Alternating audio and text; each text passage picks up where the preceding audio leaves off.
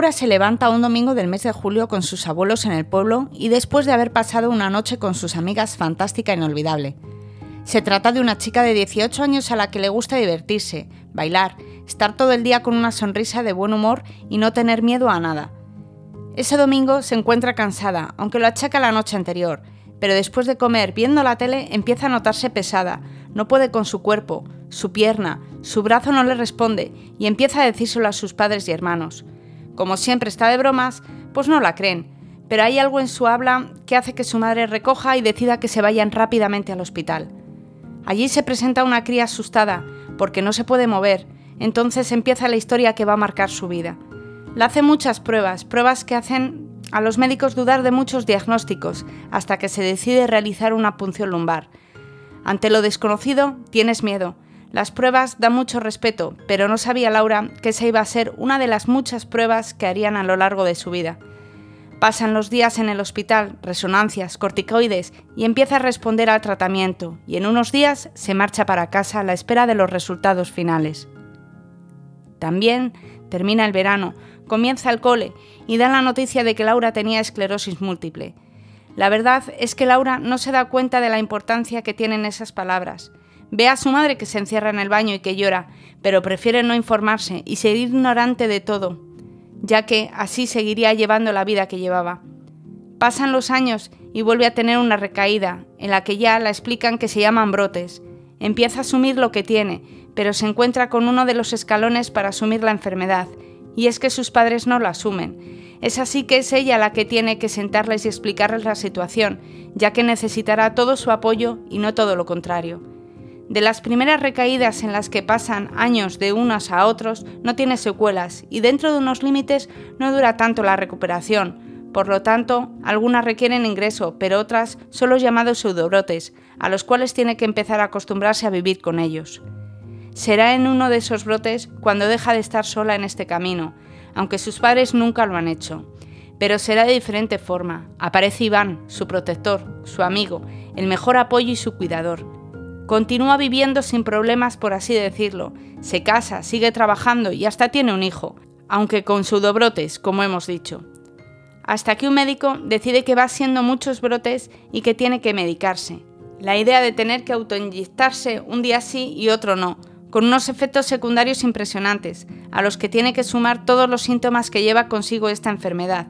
No es fácil, empieza a aparecer la tristeza y esos cambios de humor que al principio se alargan en el tiempo, la fatiga, los mareos, espasmos, dolores de cabeza y otros muchos más que no vamos a indicar y que todo tiene un culpable a la sombra que se llama esclerosis. A pesar de todo, no le va tan mal con la enfermedad y la medicación y sigue teniendo una calidad de vida decente. Pasan ya 10 años con la enfermedad y sigue teniendo brotes, pero son tan mínimos que la médica le indica que puede tener otro hijo si quiere, y entonces es cuando a sus 33 años tiene a su segundo hijo, en este embarazo tiene un brote, cuando suele ser la mejor etapa para no tenerlos, y es cuando ella sabe que algo ya no marcha bien. Es entonces cuando empieza su etapa oscura, por la que le toca cambiar de tratamiento, pincharse todos los días y dejarle al cuerpo con marcas de por vida. Un bebé al que apenas puede coger porque en tan solo dos meses después del parto tuvo cinco brotes de los que sí que la dejan secuelas. Las continuas neuritis la dejan prácticamente sin visión, solo puede ver como si tuviera un tubo en los ojos, sin apenas fuerza en los brazos y con unos espasmos que cuando le dan tiene que ver cómo su hijo de 7 años es el que tiene que encargarse del bebé, ya que ella en ese momento está bloqueada, sin poder ni hablar y tiene que aprender a ser mayor porque su padre tiene que trabajar. Será cuando la propia neuróloga le dice que ha tocado fondo, que su enfermedad está muy relacionada con su parte emocional y que si no sale a flote va a empeorar más y así se está viendo las resonancias que la hacen.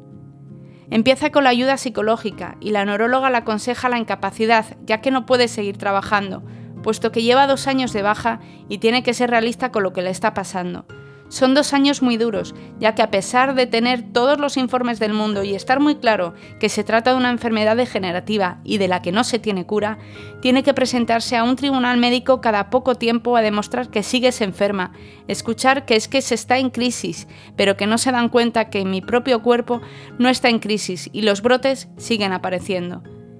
Tiempo la va a llevar salir de todo esto, y al final hay justicia y la conceden la incapacidad, La jubilan, pero es muy joven, y aunque sabe que es lo mejor para ella, la cuesta adaptarse.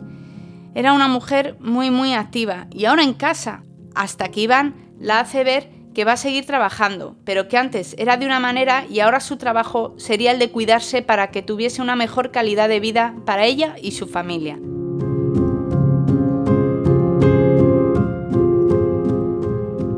La sonaba bien, pero ya no podía conducir, cada vez iba más coja a los sitios y muy positiva no era, la verdad, pero había que intentarlo. Cuando parece que todo iba encaminándose a la tranquilidad, llega el peor golpe hasta el momento. Ingreso en el hospital sin notar nada de cintura para abajo. Es tan duro y los resultados de la resonancia son tan claros que les comentan que puede que no vuelva a andar. Por la cabeza de Iván y Laura pasan muchas, muchas cosas, pero en todo momento ve a Iván positivo y motivándola, para que no se volviese a hundir, ya que le había costado mucho salir a la superficie. Son unos días muy muy duros, pero de repente un espasmo y parece que se mueve un dedo del pie. Es en ese momento, hace seis años, cuando conoce el mundo de la rehabilitación Sale del hospital con dos muletas, pero con un cambio de mentalidad impresionante. Conoce a personas que le hacen ver lo positivo de la vida, de la enfermedad, aunque parezca increíble, y a pesar de los cambios de humor, que cada vez van a más, buscan soluciones para intentar cambiar su vida. Cambia su alimentación a una mucho más sana y empieza a hacer deporte. Sí, pero un deporte muy lento. El primer día salió a andar 10 minutos con sus dos muletas y volvió para casa.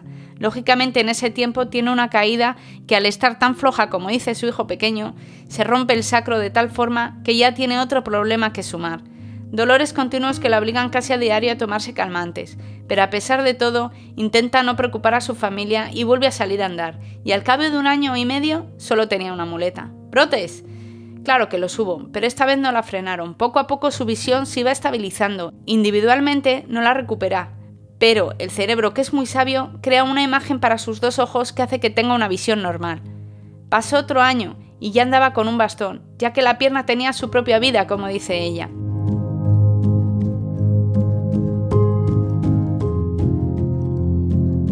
Son casi seis años desde entonces, pero es hace tres y medio cuando conoce el mundo del rugby, un mundo en el que ella empieza a entrenar, mejor dicho, a ir con el resto de las chicas e intentar seguirlas, y no solo le enseñan cosas del deporte, sino sus valores.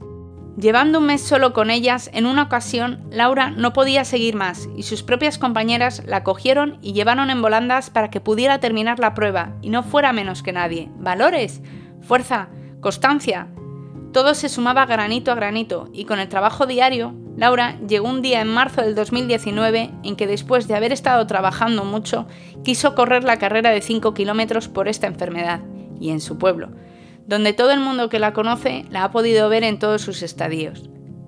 Lógicamente a su ritmo y de una forma especial, empecé a conocer el mundo del deporte inclusivo. Comienza el año 2020 y a pesar de que se prometía ser un año especial, la llegada del coronavirus nos enseña a que tenemos que ser muchos más responsables que antes con nuestra salud, pero prácticamente vetada. Realiza cambios en su casa, cambia una habitación de juguetes por un mini gimnasio y todo porque, como dice ella, no puede permitirse el lujo de pararse. Tiene grabado a fuego aquel consejo que le dio el médico rehabilitador después de su último brote. No puedes dejar de hacer ejercicio. En tu caso, si paras, ese será tu final, señalando una silla de ruedas. Y no descarto que termine así, pero lucharé hasta el final para intentar no hacerlo. Aunque no se puede salir a la calle, la enfermedad sigue pendiente de ella y la presenta una nueva adversidad, esta vez, como a muchos de su gremio, como dice ella, orientado a problemas urinarios. Otro reto más, otras medicaciones nuevas que tomar, efectos secundarios que superar, otra nueva forma de vida que asumir, otros lloros y días de bajón que tienen que pasar, pero las ondas y las nuevas medicaciones no van a hacer que pare. Tiene un objetivo, y es poder volver a los campos, con sus propias normas y restricciones, pero volver. ¿Que va a ser difícil? Nadie dijo lo contrario. Por supuesto que va a haber que seguir luchando mucho, y no solo con las secuelas que ahí siguen. No se me notan, como dice mucha gente, pero se trata de la enfermedad de las mil caras, el cansancio, la fuerza, el suelo pélvico, los mareos, los dolores nocturnos y demás secuelas no se ven, pero también estoy más fuerte psicológicamente para lo que piense y opine la gente y que no me afecte. No se puede decir nada, porque sabemos que en cualquier momento nos puede dar un brote, pero esta vez tenemos unos escudos fuertes y no permitiremos que nos pille débiles. De eso se trata, así que a seguir luchando, y si encima haces el mejor deporte del mundo, pues mejor que mejor. Cada día lo tengo más claro, Todo trabajo tiene su recompensa, lo único que en nuestro caso se ve muy poco y pasa muy lentamente, pero se consigue. Cada día hablaremos de cómo te puedes sentir en cada cara de esta enfermedad, y estas son las mías, pero hay muchas, miles, y a cada uno se nos manifiesta de diferente forma. Me llamo Laura Herrero, tengo esclerosis múltiple.